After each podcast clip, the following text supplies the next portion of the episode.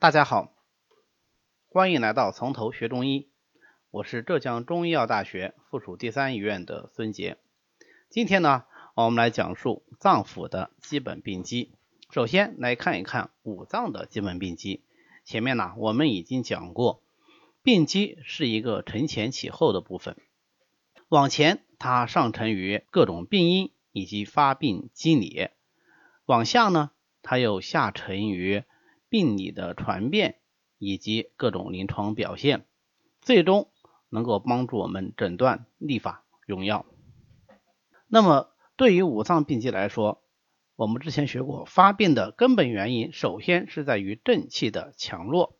所以，同样是感受邪气，病于合脏，取决于合脏之虚，这就是所谓的邪之所凑，其气必虚，这是一个大的前提。无论是直接由外因、内因、内外因感受而发病，还是说已经有发病，然后由他脏传变而来，都与本脏之虚有关系。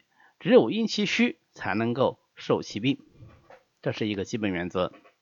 那么在病因方面呢，脏腑的基本病机的发病原因仍然是没有跳出我们之前讲的病因理论，无外乎是外因、内因。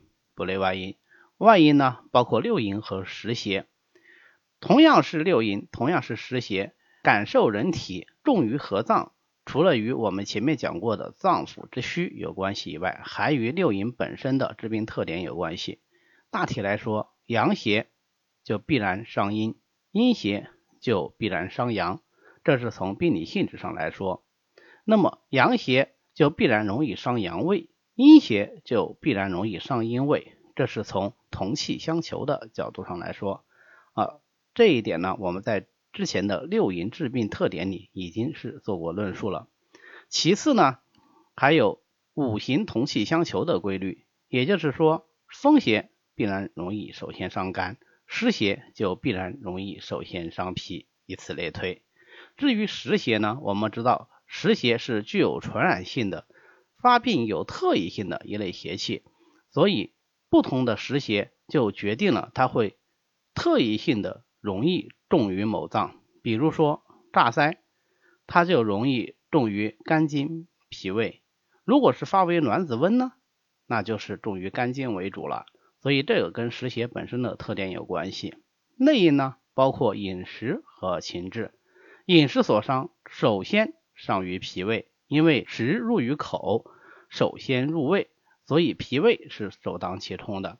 但是饮食除了可以伤脾胃，然后再变森助阵传遍五脏以外，还以饮食本身的四气五味特点而可以直伤某脏。比如说寒饮食则易伤阳气，那么伤阳气就可以伤心阳，可以伤脾阳，可以伤肾阳。如果是热饮食呢，就容易伤阴血。这个阴血当然可以伤肺阴，可以伤脾阴，也可以伤肝阴、伤肾阴。其次，五味还各走所喜，如果偏嗜太过的话，也可能因为五味的某一味气化太过而反伤本脏。本脏受伤之后呢，又可以再进行传变，于是病情就变得复杂起来。不内外因主要是包括劳伤、病腹和年龄。年龄呢？从总的变化规律上来说，要经历一个由幼稚到逐渐的成熟旺盛，再渐而衰退的这么一个过程，也就是我们平时经常说的生长壮老已的过程。这是天地之大道，是不会改变的。那么在衰老的过程中呢，是五脏渐气而衰。按照《灵枢·天年》的说法，四十岁以后。渐次进入衰老，五十岁由肝气始衰，然后按照相生的顺序，肝衰及于心，心衰及于脾，脾衰就及于肺，肺衰及于肾。这样的话，到了肾衰已然是四十加五十等于九十岁了。那么一百岁五脏皆衰，所以形骸独居，这个时候就近期天年了。所以年纪越大，我们越要考虑到五脏亏虚的可能性。第二个呢，就是先天的禀赋。先天的禀赋是由父母禀受父母之精气而来。嗯，出生以后，先天的禀赋已经是确定下来的。但是却可以通过后天的调养而加以改善。嗯，所以并不是说先天已然决定，后天就绝无机会。第三个也是我们临床上最常见的呢，是劳伤。我们回忆一下，在讲病因理论的时候，讲劳伤有讲过哪几种呢？对，有三种：劳力、劳神、防劳。劳力所伤，无非是伤及筋体肌骨，所以久立则伤骨，因其骨内合于肾；如果是久行，就伤筋，因其伤筋而内合于肝；久坐就伤肉，因其伤肉，所以就内合于脾。劳神则主要是伤心、伤脾。伤心是因为心主神明，伤脾是因为脾主思，而大凡劳神者，必然是。思虑太过，防劳呢，则主要是伤于肾。那么由这些病因伤及五脏，五脏就会发生相应的病理改变。那么这些病理改变并不是固定不变的，以五脏之虚实而发生传变。大体来说，五脏的传变规律是由五行来推演的，也就是所谓的以五行而相传。五脏以五行而相传的这个病情传变规律呢，是以相克传为顺传，相对来说要清浅一些；以相生传为逆传，相对来说愈后就要差一些。啊，从传变的角度上讲，五脏之病又往往由所合五体传变而来，也就是说，邪伤于五体中的某一体，那么如果正气不能抗邪而出，则有。五体内合于其脏，比如说，如果邪伤于筋，筋和筋为肝合，那么就内合于肝；如果邪伤于骨，骨为肾合，于是就内合于肾，以此类推。好，那么以上呢就是五脏的发病因素。当这些因素影响到五脏，导致五脏发病的时候，大体来说分为两种可能性：一种是正气不足，则为虚。五脏的虚损是有规律的，无非是五脏的气血阴阳的亏虚。但是在这个大规律之下呢，还有小规律，并不是每一脏都一定可能出现气血阴阳四种亏虚的可能性的。以心为例，心有心气虚、心血虚、心阳虚、心阴虚，这个没问题，是非常全的。但是如果是讲肺呢？我们就很少讲到肺血虚，大体来说以肺气虚、肺阳虚为主，肺阴虚也不少，但是肺血虚就比较少讲。虽然理论上仍然存在肺血虚的可能性，但是我们在临床上就很少辨肺血虚这个症候。脾呢就比较少讲脾血虚和脾阴虚，这是因为脾为气血生化之源。如果果真有脾血虚，也往往变成气血两虚的缘故，在治疗上来说是没有影响的。而脾阴虚，经过廖希庸、叶天士等历代医家的整理呢，现在已经是蔚为大观。所以，我们过去曾经认为说脾阴虚比较少的这个观点，已经是呃逐渐的在发生改变了。在这里最特殊的是肾，肾呢？有气虚，有阴虚，有阳虚，唯独没有血虚，而代之于肾精亏虚。这是因为肾藏精的缘故，而精血能够互化，所以不谈肾血虚，只说肾精虚。这是五脏亏虚的大体特点。五脏之变，除了虚，还有实。如果是邪气克于五脏，那么就邪有余而为实。既然是有时，它的重点就是落实在。邪气的特点上面，除了前面讲的六淫这种外因邪气以外，能够克于五脏的邪气，还包括内生五穴和各种病理产物。内生五穴的治病特点，我们在前面已经讲过了。那么常见的病理产物呢，就包括痰湿水饮淤血。现在有的时候我们还会再加上一个结石。所有的这些病理产物还会。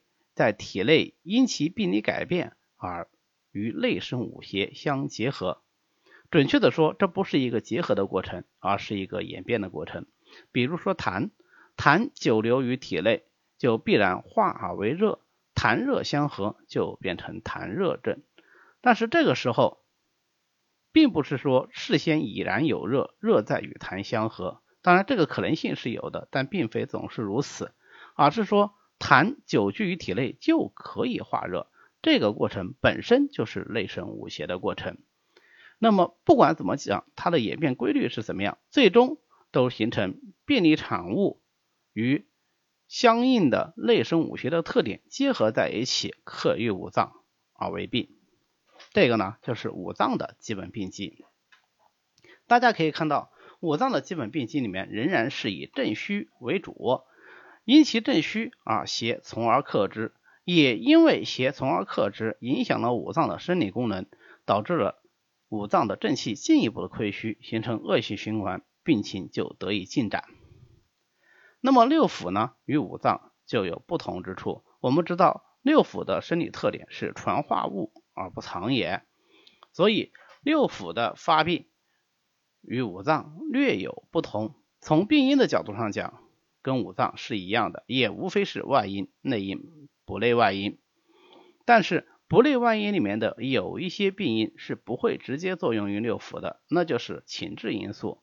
情志因素是直伤其脏，因其脏功能失常而影响到腑。同时，我们前面讲过。因其和而入其脏，因其和也可以入于腑。大体来说，以五脏为中心，六腑和六合或者说五合都是从属于某脏这个系统之下的。所以，如果是筋脉肉皮骨受其邪而病，就也可能会影响到与其同一个系统内的某一腑。比如说，如果是骨受病。当然可以内合于肾，但是也可能内合于膀胱，而使膀胱为病。那么六腑受病之后，主要体现为两种病理表现，一个是六腑的气机异常。我们知道六腑的总体气机特点应该是通降的，所以当它出现了气机异常以后，主要会出现一功能失常，也就是气机紊乱；二不能降；三不但不降。反而上升，而为上逆症。大体来说，它的气机场很难跳出这三条之外。那么，另外一种六腑的病理表现呢，就是影响与其相表里之脏，也有两种可能性。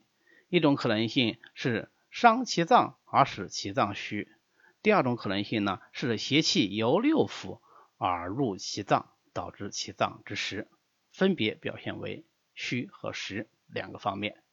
好，那么以上讲的呢，就是脏腑的基本病机的最基础模式。